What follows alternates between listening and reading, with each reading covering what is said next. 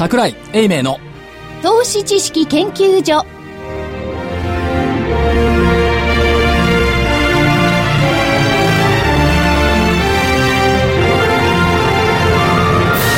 皆さんこんにちは。こんにちは。こんにちは。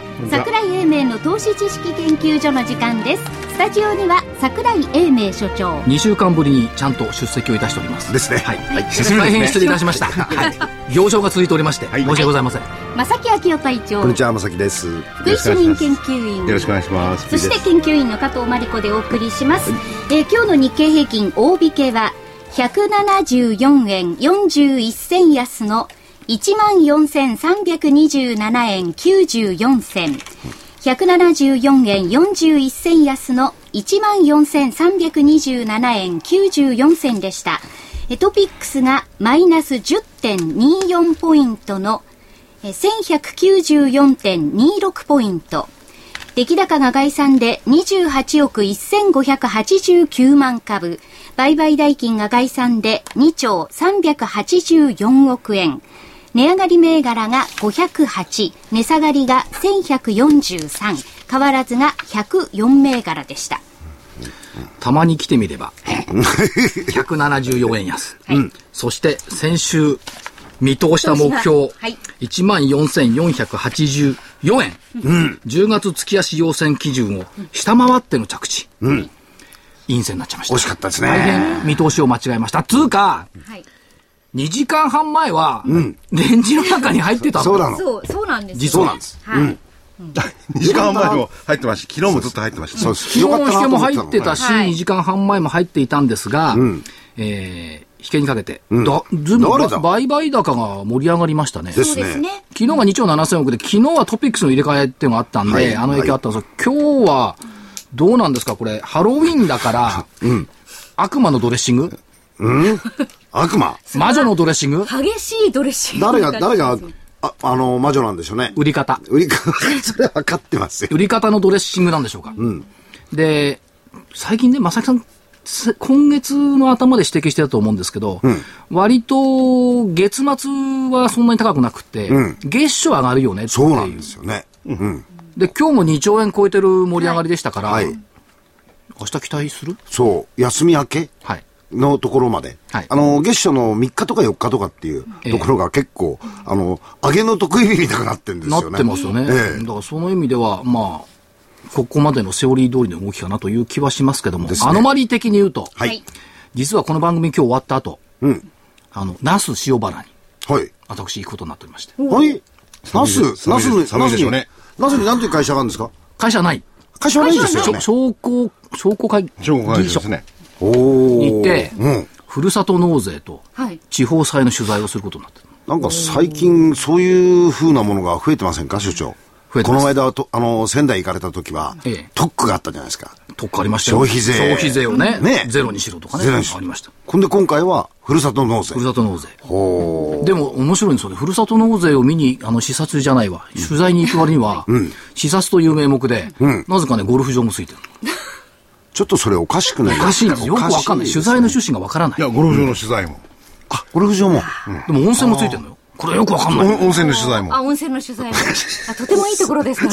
これ、これがよくわかんない。何の取材かわかんない。とにかく行ってきますけど。まあでも、ふるさと納税、地方債、すべてにかかってきますからね。ふるさと納税の取材に明日一日こう奔走しますんで、はい場にいない。いない。いないということは、相場が高い可能性が高い。なるほど。それもな最近ちょっと。慰めを言うんじゃない桜井みたいなところあるそれもちょっとあの、ああね、最近ちょっとアノマリーも、そうですね。ほころびつつある。いや、だけど、順番的に行くと、先週の木曜というか先週の火曜からずっと続いている、プラスマイナスプラスマイナスのはい順番でいくと今日はマイナスの日なのよね。うん、うん。で、この順番がそのまま来ちゃったから、この順番が続くんだったら明日プラスになるプラス。苦しい言い訳。苦しいわけだね。非常に苦しいですよね。うん、苦しいです。うん。それは非常にボラティリティが高くなってるってことですね。明日のことは分からないってことですよね。そうですね。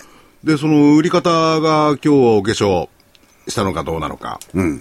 じゃあ明日どうなのかって明日買い戻してくるかってそんなことないですいや、よだからね、面白いのはね、例えば昨日のね、その大幅高あったでしょ。いくらだっけ ?170 円だからって。170円ですね。で、2兆7億できたじゃないですか。で、トピックスの入れ替えもあったにしても、はいヨーロッパ系の資金がね、ロングの資金が買いに来てるっていう話が昨日あったんですよ。でロングの話が買いに来てる、ロングの買いにが来てるって話があるのに、今日のこの安いのは何よっていう。確かにニューヨークは安かった。でも為替は98円台の半ばでしょ、そうですね。ということは別に円高になってるわけでもないし、ということは、ロングの資金がなかったのかどうなのか、解釈としてね。あるいはその、ロングじゃなくてショートの資金が入ったんじゃないかとかね、いろいろ見方はできますけどもね。でも海外のことに関してはなかなか難しいですよね。難しいです噂段階に過ぎないの結構多いですもんね。誰々が買いに来た。あの、ただね、本当に、ある意味、アポイントは増えてるんですよ。ああのー向こうのファンドマネージャーたちが来る回数が来る人数、からそれで日本の企業訪問、こういうところってやっぱりあの、まあ、これは実際に彼らのアポイント取りしてる人なんかに聞くと、結構増えてますよということなんで、まあ、この辺のところはあの確たる数字ではないんですが、あの今所長言ったように、えー欧州系のおファンドがある意味、あの、ロングポジションを取りに来てると。これはこれでもってあるんじゃないですか。ただ、月末のね、あのー むしろ国内のお需給関係で、はい今日売り物が出てきたんじゃないのかなという気はしてますけどね。ありますよね引き際だけど結構できてるでしょ。引き際だと30億円ぐらいできてるはずねです。はい。ですから、そういう意味では、あの、まあ、えー機関投資家なりなんなりが、そこそこまとまった売り物を朝からずっとオーダー出しといて、うんで、それを引き受けた証券会社が引けでバーンとね、ねうん、プライスで決めて、決め売りをやったっていう可能性もありますよね。そうですねやっぱりその背景ね、あの、いろんなところが、あの、海外からも来てるっていうのは、出遅れてると感じてるう海外投資家が多いんでしょうね。日本株？ね。日本株。あのね、出遅れてるって言うんですけど、一番上がってるのはアルゼンチンかな。そうですね。はいはいブラジルなんかもね。で、2番目日本なんですよ、そうは言っても。年初から4割上げてる。でそれを考えると、いや、別に出遅れじゃないよねっていう感じもしないでもね。ただ、始まってきている決算発表を見ていくと、予想 PR14 倍ぐらいまで下がるってみんな言ってるじゃないですか。そうすると今は16倍ぐらいですけども、14倍まで下がると確かに世界的に見ると割安感って言ったら買えますよね。そういう意味ではね。PBR も1.2倍とか3倍ぐらいでしょ？そうですねやっぱり PBR2 倍ぐらいまで買ってもね、世界的にはいいっていうことから見れば割安感っていうのは多少あるかもしれません。で、今までどちらかというと、あの、海外のファンド、ロングポジション作るところから見ると、日本株をあえて組み入れなくても、そんなに、あの、負けなかったんですよ。はいえーマーケットの水準から見て。だけど、ここに来て、日本株が本当にそういう、えーまあ、アベノミクスなりなんなりで、いい状況に向かっていくと、もう無視できなくなってくるかなという、これはありますね。うん。で、例えばファイナンシャル、まあイギリスですよね。はいなんか安倍さんのことなんか結構取り上げてますよね。ファイナンシャルタイムズね。そうあのーニューヨーク、アメリカの方は最近無視、無視って言いますか、取り上げてないですけれども、ヨーロッパ系は取り上げてますよね。取り上げてますね。うんで、もう一つは、あのードイツとかフランス、調子いいじゃないですか。いいですね。でもあれ、アメリカの財務省がドイツ批判を始めてますんでね。はいはいはい要するに、もうが、あの輸出ダムのやめろよって。もういかに内需をどうにかしろよって。結構そうなってくると、まあ、フォルクスワーゲンなんかも売れ行きがちょっとね、衰えてきて、はいはいはいドイツがわかんない。はいとなれば日本だけなんだフォル。クスワーゲンもすごいじゃん。あの、シティストップ装置みたいなのつけちゃった。そうですね。ね。勝手に止まってくれるんだよ。そうですよ。寝てればいいんですよ。それはダメだと思いますけどあれね、あれ、あれが出てくるとね、例えばね、フォルクスワーゲンとマブチがどうなったか知りませんけど、あの、マブチじゃないね、マブチモーターね。はいはい。マブチモーターが、ほら、シートベルトをキュッと締める装置がね、はいはい伸びてくるかな。あだから人間がズボラになればなるほどモーター売れるから。あ、なるほど。動いてくれるものが必要になる。昔はあの外車なんかだと余分なものつけてなかったじゃないですか。そう特にドイツ車とかなんかは。何もついてないついてなかったですよね。眼鏡に。そう。まあ、と車そころが最近はみんないろんなものつけてきますからね。売れなくなってるんでしょうね。多分そうでしょう。はい。でもね、意外とあると便利なものってのありますよ。だからそれはね、うん。例えばね、後ろが見えるもの、後ろが見えるテレビじゃないな、それ。カメラで後ろが見えるあありますねの駐車そうそうリアすのねるときにね。上から見るんじゃなくて、後ろが見えるんです。あれね、最初いらないと思ったの。使ってみたら、あれないと、もう車庫入れできない。だからね、人間はそういう便利なものに慣れちゃうとやっぱダメなんですよ。でもね、絶対いらないと思うのはね、あの、自動走行装置。ああ。80キロならあー80キロに固定してずっと動くってあるじゃないですか。はいありますああの車、昔あのプレリュードって乗ってた時に20年ぐらい前ついてたんですけど、一回も使ったことないの。で、今回乗ってる車もついてるんだけど、全く無駄。で、これいらないって言ったんだけど、車屋さんは、いや、これついちゃってるんで外せない。そうあれブレーキ踏むと解除なんですよね。そうそうブレーキ踏まざるを得ないんだから。あれね、あのうまい使い方あったら教えてほしいですかいやいや、僕もあんまり使わないですから。でもあれね、じゃあその責任はどうなるのかって、こ今後議論を待たれるところですよね。事故を起こした時にねだから。話を元に戻すと、はいはい。今のドイツだとかね、フランスっていうところの株高ってあるじゃないですか。ありますね。正木さんと夏の終わりに言っていたのは、秋は欧州。そうです。秋はヨーロッパ。って秋はヨーロッパ。言ってたよね、番組でも。あのーブログにも書いたでしょ、はい。秋はヨーロッパから、そうそうそうそう。秋はヨーロッ。これはね、日経平均と違って当たってんの。これは当たりましたね。おっしゃる本当に？日経日経平均はさ、こうやって謝ってますけど、秋はヨーロッパからって、ヘッジファンドの連中もそう言ってるぜって、そう。意見一致したんですよね。ええーとか言ってたんですよね。そう。秋はヨーロッパですよね。秋はなったでしょ、はい。だから、それでまあ、プラマイゼロにしてでも、らえないかやいや、ヨーロッパのことはどうだって、あんまり関わりがない人の方が多いかもしれないんでね。やっぱりそれよりも日本株。日本株はですね、この間日経ベリタスか紹介されてたのが、 Sell in May って有名じゃないですか。はい。5月に売って去れ、10月末に買って、翌年4月末に売ると、最も効率的に稼げる株式相場。まさに10月末に買って4月末に売る相場になってきたのかな。ということは、今日の安いところ買った方が良かったですね。かもしれないですね。かもしれないね。でも、それは、あっちのことわざだって日本に対応できるかどうか。あっちはほら、ファンドだって11月がね。そうです。うんいやいや、あっちっていうのは、ああっちどどっちの話向こう。海の向こういや、どっちの向こう？太平洋の向こう、大西洋の向こう。太平洋。太平洋の向こうはね、10月から11月は、えーっと、ベスト6マンスとワースト6マンスの入れ替わりの月って言われてる。でも、あの、アメリカ人あたりはね、11月が高くなるから、目のアノマリがあるって言ってますもんね。で、アメリカの株のパフォーマンスが債券のパフォーマンスを上回りやすいのが、11月から4月。これがベスト6マンス。逆に株が債券よりも良くないのが5月から10月。ワースト6マンス。今月で終わりですよね、それは。終わり。ワーストが。なんですけど、今年は5月から、先週末まで見るとダウ平均の上昇率がプラスの4.92%。頑張っちゃってる。頑張っちゃった。S&P500 で見ると10.15%。いいね。ナスダック18%。おうラッセル2000は18%。だから、ワースト6マンスじゃなかった。なかったの。ということは、ワースト6マンスをいい格好でしのいだっていうことは、これから訪れるベスト6マンスは、いいのかどうか。それが一重に。FOMC にかかってるそう、そこですよ。そうですね。FOMC とか？FRB にかかってる。来年の3月と言われてますけど、それより先延ばしにしてくれれば、先延ばしになりそうな感じじゃないですか？ちょっとね。なんとなくトーンが。久しくやりそうもない感じですよね。そうすると5月の23日のバーナンキ発言は一体何だったんだっていうね。血迷ったのかとまでいや言いたいーあの時には確かにその気だけが見えてたんだと思うんですけど、今回は9人のうち、いや、10人、9人がね、ね賛成で、なんか、つぶさに見ますと、もっとやれっていう意見も出てきてるんですよ。金融緩和をね。まあ、住宅もね、ややの伸びに陰りが出てきてますしね。それで、やっぱり、あの、雇用も、まあ、数字でいつも月々の目見てたんですけど、潜在的なものが非常に悪いんでね、それはもうリーマンショック以来変わってないぐらいなんですよね。それを対応しながらなんないことになると、3月で出られるのかどうなのか。うんもうちょっと先に行きそうな気がしますけどね。てきたら、ベスト6マンスっていうのもですね。はい。ただね、課題は、債券利回りが上がんないでしょ。そうですね。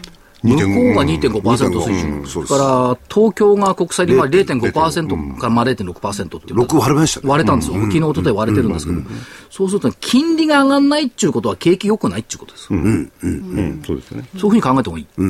ただ、あの、実質的な、あの、実質金利？実質金利はね、インフレ率考慮するとね、どうなのこれ。マイナスになってんじゃないだから、それがどういうふうに転換してくるかによって、多分、あの株式市場も変わってきちゃうの。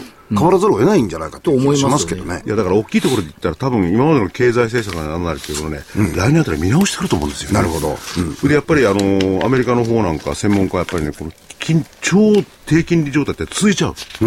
で、その時にした対、その時に対する対応を、もう見直さなきゃいけないって言い方してますよね。なるほどね。アメリカが超低金利状態が続くと、日米金利差っていうのは全然拡大しないから、為替がね、じとっとしてる。ですね。そうですよね。で、為替がじとっとしてるから、FX もなんかちょっとつまんなくなったじゃないですか。そうですね。かといって株に来るわけでもないのよ。MRF とか MMF が増えるのよ。そうですね。そうですね。これがね、今一つ良くないところだと思うんです。よ。あの、今日ですかね、えっ、と、生命保険会社の、はい。えーまた債券大生命。第一生命さんですとか、日本生命のところがですね、6000億とか7000億？買い増しをしますっていうふうな話になってまして、しかも超長期債ですよ。0.59%の10年債とかね。10年じゃないでしょ、この。30年債か30 40年債買いまして。そうで、それでペイできると思います？あのね、これは ALM ってアセあのアセットライアビリティですか、これでもっていくと、生命保険の契約期間って長いじゃないですか、ええ。保証期間が、ええ。それに合わせていくと、決してそのディレーションってこの、おえー負債と資産のバランスはいを短くすればいいっていうふうなもんではないので、まあ、そりゃそうですね。だから逆に言うと、じゃあどこにしわ寄せくるのっていうと、生命保険かけてる方たちの、運用利回りが運用利回りが下がったままっていうことです。ああ、それ困る。そうなるんです。だから、ファンドマネージャーっていうのはね、ちょっと考えりゃね、配当利回り平均で1.8%ぐらいあるんだから、はい配当安定配当をね、過去30年続けてる会社とかね、そういうのをターゲットにすればいいと思うんですよね。所長書いてたじゃないですか。あの、電子ブックかなんかに。そうそう。あの例のニーサの話。すみません、あのね、まだ出版してないから言わないでください。出版してない本の話、生放送で言ってもらうとちょっとこう、にだってほら売れなくなった。原原稿をさ、見ちゃったからさ。先取りニーサっていうね、電子書籍を書いたんですよ。偉いでしょ、この間5日で書いた本出した後にすぐまた先取りニーサを書いたっていう。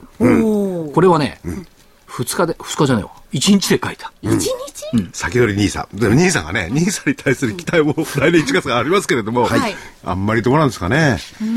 口口座付は増えてますよね。300万から400万ぐらい。そう。それがどういう形になるのか。でもあれも使ってみると、損をした時に対応し、とてつもなく難しいですからね。いや、だって損した時は何もないんですそう、何もないですよね。そうですよ。儲かって、利益が出た時のみ非課税ですからね。じゃあ、ニーサ本の中身をちょっとちょっと。言ってみましょうか。はい。せっかくだから。はい。うんせっかくだいいの？いい僕のさっきの発言はチャラね。チャラチャラ。はい。配当利回りと配当成功プラス成長性の銘柄をあぶり出す。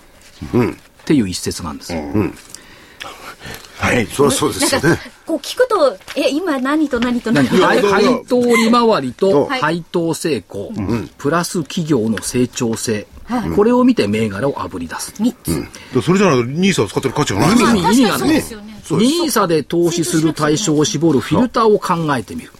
一つ目、はい日本の企業はお金持ちです。はい。はい。そうです。300とか200とかいろいろ。上場企業が溜め込んだお金は、塊いくらあると思いますか？え？わかんないです。設備投資しないし使わないから、はい。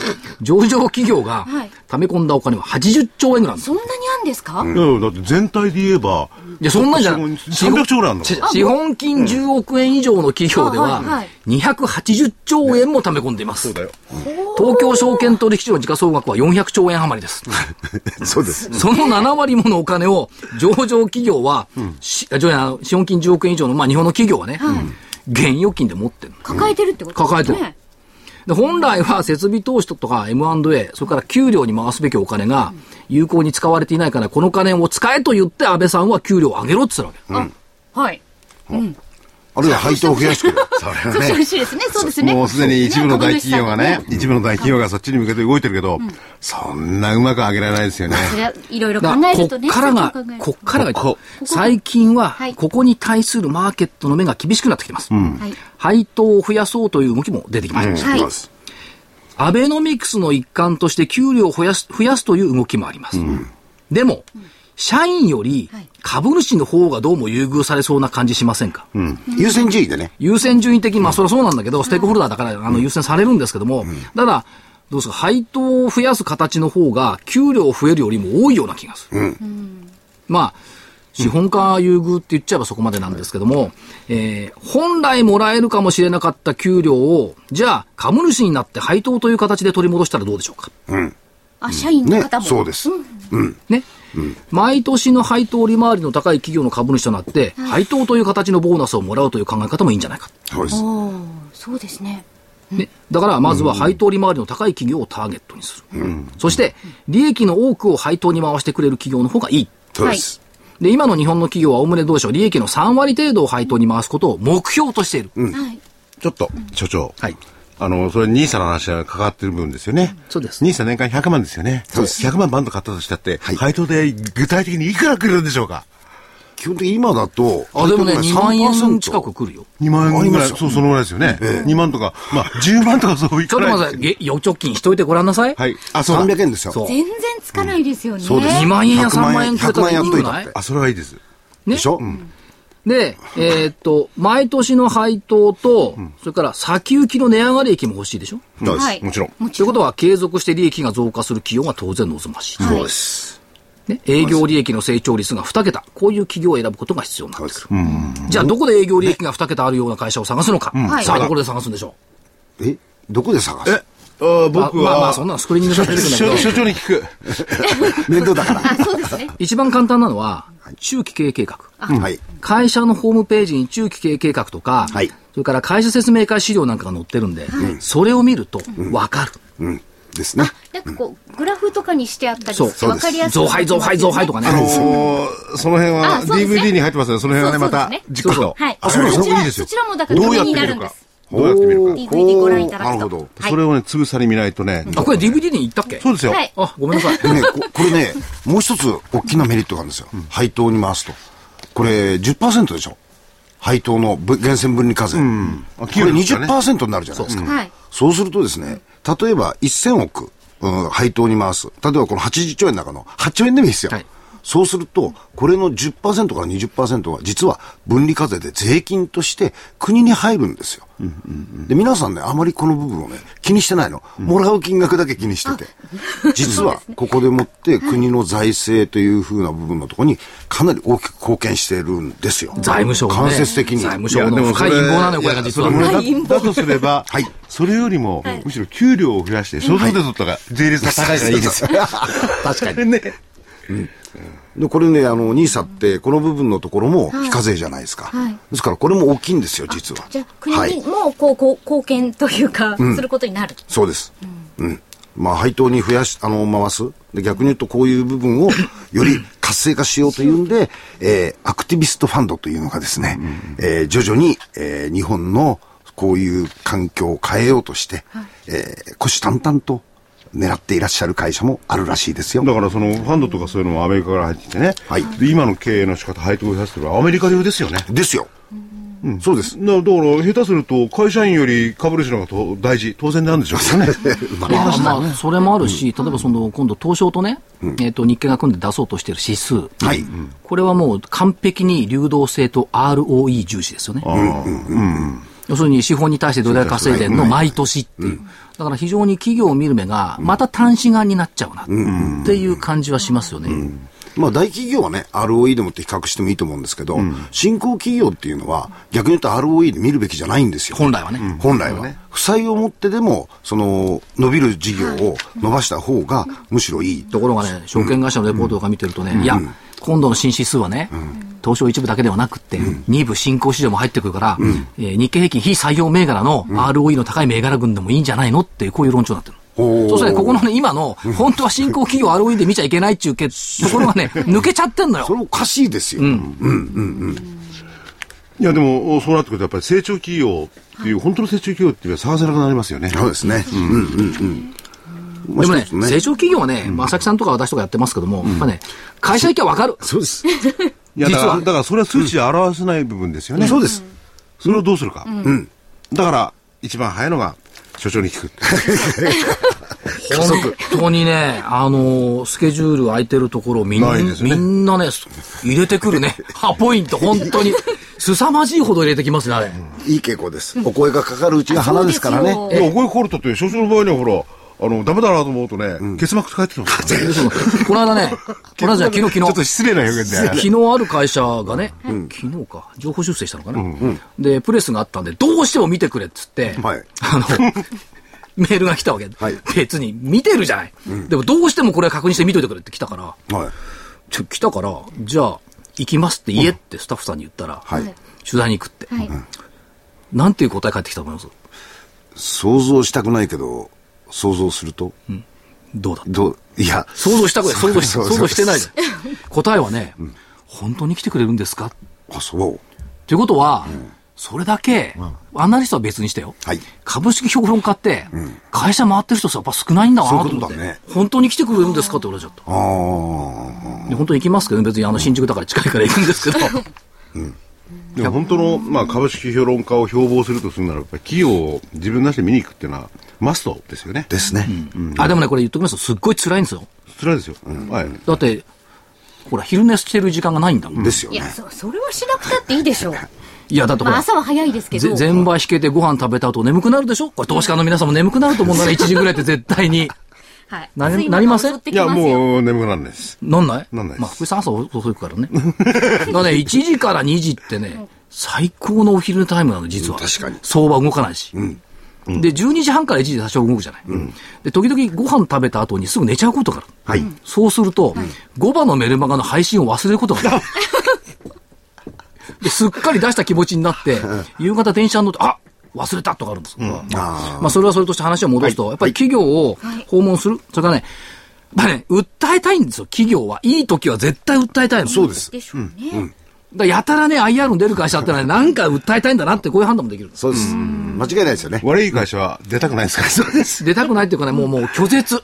沈黙の艦隊よ、本当に。いや、本当はそれは良くないんですけどね。ねいいか悪いか別にしても出てくる。それは普通だと思うんですけどね。まあ、人の人情はそうですよね。だって、あの、東証の IR フェスタ、満員になっても。昨日で満員になって、打ち止めにな募集締め切りになっちゃったんですよ。すか締め切り前に。これもね、やっぱりね、あの、訴えたい企業が増えてきてる。正木さんが一生懸命営業したからいっぱいになったんじゃないの？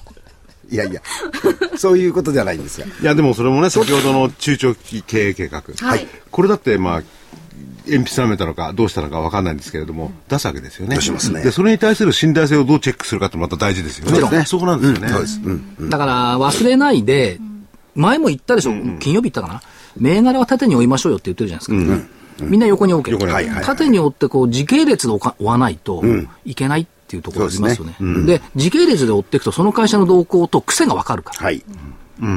そういう癖のわかる会社をたくさん作れば、株式投資では勝てる方法が、勝てる方向に行く可能性が高まる。確率が高まる。で今日みたいに下がった時に、えー、はいって言って、お買いいただくと、ちょうどいいおしめでもって買えたりするんですよ。まあだから、最初からダメな会社を追ってもしょうがないんでね。最初に絞り込んで、いいなと思う会社をはい追っていくといいことがあるみたいですよね。ですよね。うん。そう思いますよ。うん。最初から脈がある女の子を追っかけていく。あの、ストーカーはダメですよ、ストーカーは。悪いんじゃないストーカーはダメですけど。すいませんけど、例えが悪いんじゃない価格はちょっと、なんかちょっと例外、例題としては適切ではないんじゃないでしょうか。そうそうそう、そのうち落ちるかもしれない。まあ、わかりいろいろこうやっててダメでしょ、やっぱりほら、マスコミのプロデューサーとかいうのは怪しいね。何が？発想が発。想がね。でストーカーはダメなんですから。いや、そうじゃなくて、発想が怪しいよねい。や、いや、これの方がね、純朴な市場関係者、そういうこと頭浮かばないもん。これの方がみな、この方が皆さんじゃなくて、僕自身が納得しやすいなと思っただけで。なるほど。なるほど。あとね、もうもう一つねはい、まあちょうど中間決算発表の時期じゃないですか。はい。最近増えてるのがね、あの株主通信っていくでしょ？はい。本決算と中間決算で、あの中での社長対談が増えてきた。おー今までは社長が一人で、こう、あってね。はい長いのがあってね。ありました読むのめんどくさいんですよ。そうです読まないですけど。つまんないんですよ。はいで、これがね、対談、まあ今までもあちこちやってたんですけど、あの、株主通信が目に触れないじゃん、あんまり。あちこちやってるんですよ、実はね。やってるんだけど、株主通信での社長対談っていうのは、今中間期は相当増えたということは、今年の上期はやっぱりいろんな会社がね、訴えたいことが多いんだな、っていう感じがしますよね。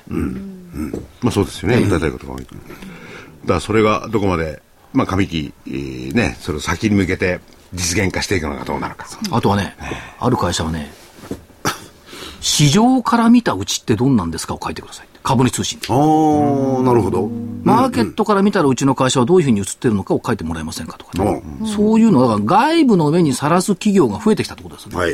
はい。従来株主通信っていうのは、あの、企業だけが作っていて、どっちかっていうと、それを受けてる代理店だとかね、印刷会社なんかがね、そういうのを作ってたんですけども、それがやっぱり外部の目に触れさせるようになってきて、第三者的な視点を求めるようになってきた。これ大きな日本の企業の変化だと思いますよ。まあ、確かにねまあ、。市場から見たっていうよりもね、えー人々にどうお受け取られているかっていそう。まあ、市場っていうか、投資家の目とかね、投資家の目線ねそういう意味合いなんだと思いますけどね。利用者とかね。まあ、投資家の目だけだったら別に自分のところで株価見りゃわかるんですよね。売られてりゃダメだ。買われてりゃいいっていうのはね。確かに。うんそういうでも、どの、どこの目であっても、外の目を意識するって大事なことですよね。大事なことですねだから変わってきたと思いますよ、従従来はあんまり外の目には触れたくなかったって。だから株主単、あの、決算単身じゃ株主通信なんてあんま出てないでしょ。まあ最近ようやくほら、ホームページが出始めたけどね。そうなると福井さんが言ってた、やっぱり中長期投資のこの基本をきちっと勉強しておかないといけないですね。やっぱりね、体調はいいこと言うな。ちょっと待って、中長期投資で DVD 今月ひょっとして。そうそうそう。今日ですよ。あ、今日発売なの？今日発売ほらそろそろちゃんともうあほらそろそろ準備してきてあ、じゃあおしお知らせ言っちゃったもんじゃあ先に。僕、そのこと言おうと思ったんじゃないんですけど。どうぞあ、わ私のお知らせでよろしいですか、まさきさんの営業すごいね、だけど。そういうの。素晴らしいですね。ありがとうござい握ます。手しましょう 気持ち悪い。え、それでは、桜井英明の投資知識研究所2013年10月号の DVD 本日31日木曜日発売です。2013年こそ投資の勝ち組になろう。デイトレはもう古い。じっくり投資こそがこれからの投資法だ。桜井英明一押し。これで儲ける英明流中長期投資の鉄則。価格は8400円、送料500円です。本日発売。中長期投資先ほど言いましたよね、あのどういうところでそのいい当然あの企業を絞り込むっていうのは中長期投資のまず最初の一歩ですよね、はい。はいそれの絞り込み方、あるいは先ほど言ったその縦に追うような投資の仕方、そういうのをじっくり解説してですね、この2013年こそ私これ直すの忘れてて2014年こそこれで勝ち組になろうです。そろそろもうね。そうですよね。考えないと。ね。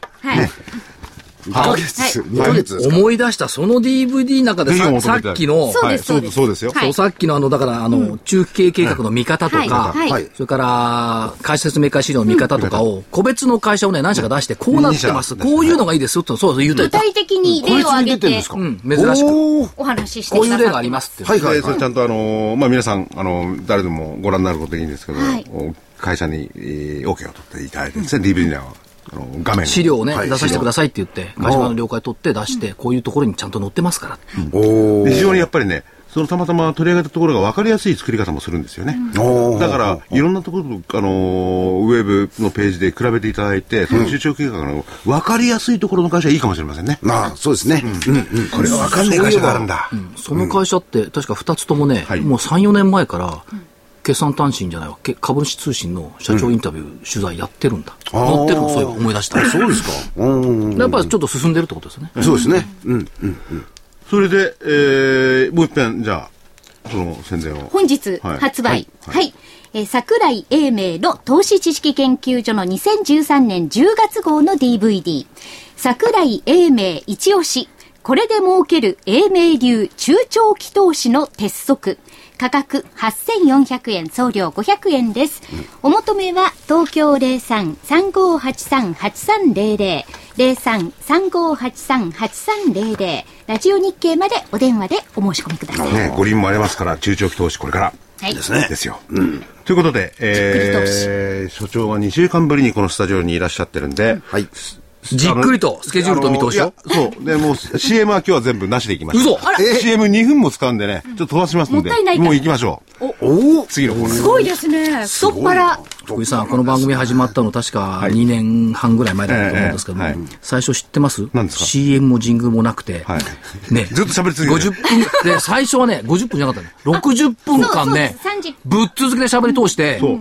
しゃ喋る方も疲れたけど、聞いてる方も疲れてたね。疲れてましたね。で、あまりに疲れるから、ジングル入れた方がいいよっていうアドバイスをもらって、それで入るようになった。あ、そうなんですか？うんこの人ね、いや喋ってるのいいんですよ、我々。はいあの、勝手なこと言って聞いてる方がね、トイレも行けないしね。そう、いい加減にしてくれって。あ僕違う、あのー、なんていうか、まさかそれほいや、どハードな、ね、正木さんが来た頃はもう成熟してから来てるから、最初なんかね、本当にね、そう。最初本当にあの、何も入らない入いや、3人座って、バラバラバラちょっと。そうそうそう。そうなんですか？で、そのうち塊が修行に逃げ出したからさ、福井さんと二人でさ、辛かったよな、それよりも、むしろいろんなことをこらえて、CM もなしでずーっと1時間聞いていただいてたリスナーの皆さん、辛かったと思います。すいませんと。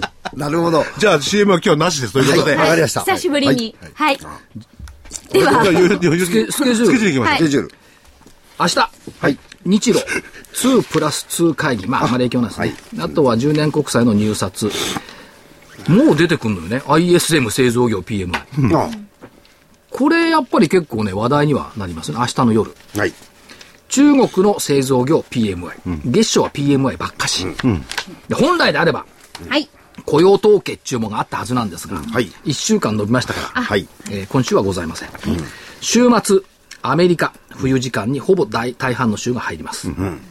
だからこれから不便なのよね。朝6時まで引けないのよ、ニューヨー1ク。時間ね、ずれますからね。これがね、何がきついって、そうですね家を出るときにニューヨークが引けてないの。あ朝5時台で。電車の中で。電車の中でニューヨーク弾ける。これが辛い。それから始まるのも遅い。そうですね。夜遅くまで起きてなきゃいけない。本当株式市場に携わってると体に悪いですよね。日本も導入しますか。お別に構わないですよ。ね。だってね、5時に起きようが4時に起きようが関係ないもん。あまあそうですね。でしょ？うん。早めに終わったら、夜8時、9時まで明るいですよ。ちょっと飲む気にならないね。ですね。でもニューヨークなんて、特にあの、ヨーロッパも含めて、まあ夏時間とかもありますけれども、はい夜遅くまで明るいですよね。夏場ね。い夏場ヨーロッパだってアメリカゴルフできますからね、仕事。ゴルフできるんですよ、終わってシから。アトルとかだってさ、えらい明るいですよ。そうですよ。8時、9時でもってね、平気でね、明るいんですからね。ふっと気がつくと10時とかね。そうです。あって、うちに帰んなかった窓明るいような。そう。ね。まあ日本はそういうことがないですかだかららね。2時間ぐらい東京も早めたらいいかもしれない。ね。夏は夏場だけね。で、週末、あ、冬時間でしょ？はい4日月曜日。はいこれ文化の日の大体休日か。そうですね東京市場休場。9時はいはい。アメリカ製造業受注。5日火曜日、日本のマネタリーベース。これずっと増えてるから、まあ安心感を持ってるんですけども、それから日銀の黒田総裁の会見があります。それから ISM のアメリカでは非製造業。で、各州の知事選挙。あ、アメリカって火曜日なんですね、選挙ね。そうですね。スーパーチスーューズデーパーチューズデー。ね6日、水曜日、出ました。国際ロボット展。お東京ビッグサイト。うん。ロボットってこれは面結白そうですね構話題になり、だだだ私はロボット。いか宇宙人じゃないですか。だ来週は新聞記事にロボットが増えると思う。ロボット関係で。そう。はい。なんかたまに出席するとなんか、遊んでない？福井さんすごく嬉しい嬉しいのやっぱりそうだと所思う。長が帰ってきて嬉しい。支援じゃないんだからさ。で、すいません、話のご紹介ました。で、BOE の金融政策委員会。あんま関係ねえか。7日木曜都心オフィス空室率、景気動向指数、そしてアメリカ7、9月の GDP。これがまともですよね。9月で締めて11月の7日。はい。9月で締めて10月18日ぐらいの中国 GDP。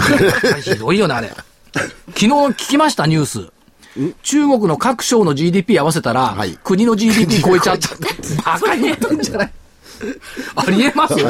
日本の1都47都道府県の GDP 合わせたら、国の GDP 超えちゃったんだね。国の方がどっかの州、あの、落としてたんですよ。いや、そんなことないと思うな。みんな、だから、なんつうのかな、旗振ってたっていう表現わかります？水増し報告してる。昔の証券会社のノルマ達成みたいなのね。いや、だから、そういうところがすでに中央で出てきてね、いろいろありますよね、歪みがね。その分が、お金をポケットに入れてる方がいだけど、各地方合わせたら国全体超えちゃうっていう、ここの、だから2週間で GDP 発表できるの。まあ、計画経済ってのもありますからね。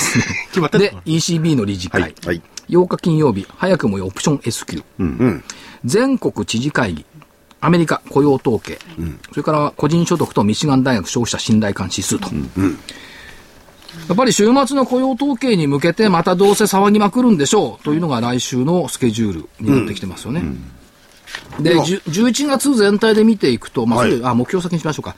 えっ、と、来週の見通しは、はい。下限14,381円、今日より上。上ですね。25日線水準、月初は高い。はいはい上限1万5100円、25日線の5%情報乖離水準。これね、1万4800円の7月と9月の高値を抜いてくると、上な、かなりね、あの、真空地帯、いわゆる真空地帯になりやすい。先週も言ってませんでした？そんなこと。先週は大阪ですから言ってません。言ってませんか？言ったあ、そうですか。なんか、なんかちょっと聞いたような気がする。まあいつも言ってるんです。というふうに思っておりますんで。はい。で、11月、はい。11月の勝率っていいと思いますか？悪いと思いますか？うん、いいと思います。いいと思いますか、そりゃそうですよね。11月に勝って5月の上だから。そうですよ。日経平均過去23年間13勝10敗。12ヶ月のうちでは2位になってますね。おお。いいですね。で、えー過去10年で月足陽線が4回。だ月足はだから陽線になりにくい。そして、天体からマーケットを見てみると。はい。お3日の日曜日、新月。はい。新月だから変化点っちゃ変化点なんですよね。で、日本では見られませんが、金環日食があります。はい。これはやっぱり3日って大きな変化点じゃん。4日も休みだし。8日金曜日、木星が逆行を開始します。逆に行くんじゃない？見え方が逆になる。見え方、はい。びっくりしますよねしたら大変ですよ15日金曜日、海王星が逆行だったのに、あ、11日月曜日が水星が巡行を開始します。逆、逆行だったのが巡行になる。15日金曜日、海洋星が巡行に戻ります。18日月曜日、満月。そして、27日水曜日。3の酉なんだ、今年。今年3まであるっていうこと火が多い火事が多いって言われる気をつけないとね。3の酉まであります。はい。えー28日木曜日、サンクスギビングデーでニューヨーク休場。はい。29日金曜日、はいまた来ちゃいましたね、あっという間に。ブラックフライデー。はい。ニューヨーク市場半日立ち会い。はい。ということを考えると、黒字になるブラックフライデー。ですねこっからの1ヶ月間を、やっぱり脚色するためには、はい。今回、はい QE3 は伸ばさざるを得なかった。アメリカ政府の一時閉鎖も止めざるを得なかった。ということにつながるんじゃないかなと思います。なるほど、なるほ歴史を紐解きますと、はい。1997年か。大した歴史じゃないですか。え？そう？ど。97年。あ？ちょっと待って ?11 月17日これは。結構私にとっては大きなああ、メリルだもん変化ね。日ですよ。うん、あ、そうか。17日に宅銀が経営破綻。はい。24日、山市が経営破綻。はいそしてそれを引き受けたのがメリルで、そのトップにいたのが正木さんだったってこういう話でしょああ。これ結構。歴史あり歴史。正木さんも歴史の中に生きてますね。歴史の。現実じゃなくて歴史の人物ですね。ね激動の中をね。え、墓参り行かなくちゃいけない。あ、でもあの、福井さんがこの間、あの、所長がいない時にええ、大岩川さん来てたじゃないですか。大岩川さんの例のカレンダーで見ると、はい来、えー、11月はね、はいえーポイントの日っていうのがね、月初ないんですよ。月末の月末の方の18とか20日とかその辺じゃなそか？ったっちの方なんですよね。えーまあ今までだと大体月初にも1、2ポイントの日ってあったんですけど、はい11月見たらね、ないんですよねいや。月初に。いや、11月は実はいろんなイベントがありすぎて、ポイントが少なくなっちゃったんじゃないか。みんなが暑すぎて。頭の方はね。まあ、それはわかりませんけど。あ、玄ちゃん、あ、そうか、先週玄ちゃん来たから。そう。カレンダーもう売ってんでしょ、あれ。もう来ます。ね。弊社で売ってます。はいあれは役立ちますよ。そうです。私は別にあの営業してるわけじゃないですけど。うん。私もね、あの、使わせていただいて。毎月月初に見てますもん、私。あの、ぜひお求めくださいませ。でカレンダーだけじゃなくて、DVD の方もぜひね。はい DVD メインですからね。分かってます。はいはい。あ、玄ちゃんの DVD あんの？ありますよ。かカレンダー、あ、毎月やってるんですか？ええそう。投資カレンダー実践塾。買わ買わなくちゃ見せてくんないからな。そうです。買わなくちゃ。買わなくちいや、僕僕も僕は絶対ただで見せませんよ。はい。だって、知ってます？自分で登場してる DVD をめったに見たことないのよ。売り切れちゃう渡さないんですくれないのよ。普通くれるでしょ。著者新手とかあるじゃん。ゃあるね。この1年ぐらいもらってないもんね。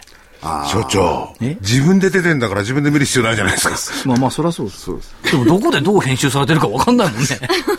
ここ切れてるとか言って。ちゃんと切ってあります。なるほど。いいところは。いいところね。冗談です。ということで、まあ、11月はまあパフォーマンス悪くない。11月に買って5月に売れのパフォーマンスに多分なってくんじゃないかと思うのと、うまい具合に債券の利回りが低下してる、価格が上昇してるってことは、債券のパフォーマンスが悪くなる方向に行ってくれないかなって実は思ってます。あるんでしょうかね、そういうのが。まあ可能性としてはなくは、だって、冬は株、夏は債券っていう、ニューヨークのお約束を考えれば、そっちの月になるんじゃないんですか、と思うのと、あとね、11月はね、やっぱり、ね、気にしたいのは、昨日、一昨日の日経だったかな、大手製薬も iPS 医薬品っていうふうな見出しがあって、はい。はい。で、カレー黄斑変性症。はい。これの臨床研究を大日本住友とか利権がやり始めるはいっていうニュースが出てました。で、ようやく日経が書いてくれたのが、再生医療を日本出遅れ挽回へっていうコメントが載っていて、再生医療、再生医療推進法は今年の4月には成立してるんですけども、今回は薬事法の改正、再生医療の早期承認を含む薬事法の改正とか再生医療等安全確保法っていうのが審議されている。これが、もし改正がされたとすると、再生医療市場には追い風になってくる。これあの、カレオハ変性症って、はい手術するのが今通常じゃないですか。はいこれ大変ですよ。寝れないんですから。そう。横になれないんです。こうやって寝るんですよ。いや、こうやってこれララジオだからわかんない。うつ伏せになるうつ伏せに、あの、やらないといけないんで。これがもしできたらですね、大変、あの、いい、あのー情報だと思いますよ。それでね、嬉しいことです。その別に個別の銘柄どんという話じゃなくて、その、か、カレー、なんだっけ？黄斑カレー黄斑変性症の薬ってやってるのは、アルテックウェノがやってるじゃない。はい。で、アルテックウェノは、その再生でも細胞でもないわけです。そうです。まあ、普通、普通に薬作ってる、はいはいはい。で、アルテックウェノの担当者ちょっと取材してみたんですけども、やっぱカレー黄斑変性症とアルテックウェノから聞いてみたら、いや、再生医療細胞治療ができてくれるのはもうすぐ、すごく望んでると。はいだけど、それまでの間は、うちのみたいな薬で繋がなきゃいけないんで、早くできてほしいってやっぱ言ってた。だから、これマーケットがどうのこうのやっぱりね、患者さんのためなんですね。そうですね。っていうのは言ってましたよ。はい。それがやっぱり、あの、バイオのね、その IR の担当なんかの方々の基本的な考え方ですね。だと思います。うん、そうですね。でそういったところも、やっぱり見たり聞いたりしていかないといけないっていったところがあります。はい。ね、バイオ。日本もやっと、いろんなところに、まあ大手も含めてね、出てくるかと。まあ日本人の本当に臨床レベルでの外科も含めてですね、はいこの前も話があったんですけれども、相当トップクラスなんでね、ですねいろんな薬をそういう体制、法律の整備、まあ当然その、え患者さんとかそういう安全を図りつつですね、できれば、日本は相当いい線いきそうなんですよね。ですねうんその潜在力という意味では。これで薬事法改正だとかいろんなものが、こう現実味を帯びてくると、アベノミクスの言わんとしている政策が具体化できてくる形が見えてくればね、やっぱりこのお今後のマーケットに対しての信頼感って、やっぱり出てくるだろうと思いますよ。うん。まあ、10月は残念ながら、見通しは日経平均としては間違ってしまいました。が、これで今回3回謝りましたけどね。いや、反省するに、年は関係ないじゃなんかありましたね。何回反省してもいいんですよ、別に。で、次に生かしていただければ。過ちは、はい改むるにはばくあることなかれ。そうだなんか昔あの、大学入試の漢文かなんかで出ました、これね。半分じゃなかったと思うんですけどこね。原告か。おなんか出てく出てましたよね。ということで、最低の改ざんのところ、3兆4000億円台かな。はい。えっ、と、1100億ぐらい成長減りました。はいそれでも3兆4000億あるってことは、やっぱり最低取引のところ、まだ健在だというふうに見ていいでしょう。でしょうね。で、解消売りっていうふうに怯えちゃいるんですけども、1週間で1000億減ったんですが、指数的には、ほとんど変わってないんですよ。変わってない。うん、うん、うん。まあ、売り算は多少減ってるんですけど、だからほとんど変わってないっていう状況を見ると、まあ、最低解消をビビるっていうのもまだ時期尚早かなという感じはします。それから、信用取引の評価損率、5.9%マイナス。はいえっ、と、前回よりも0.6%くらい悪化してますけども、評価損率の5%台、マイナス5%台は悪くない水準。悪くないですね。っていうふうに考えていいんじゃないかなと。で、11月期日、まあ5月高値ですから、はい11月信用期日というのがあるんですけども、信用期日を抱えつつ評価損率がマイナス5%台ということは、実はその、信用期日に向かっての売り圧迫要因っていうのはそんなにないんじゃないの、っていう気もしてます。それからプラス11月の5日から始まるのが、空売りの規制の解除。はい。これが出てきますけども、空売り規制解除をしてくるっていうことは、マーケット、これ十何年やってるんですよね。13年やってるのかな。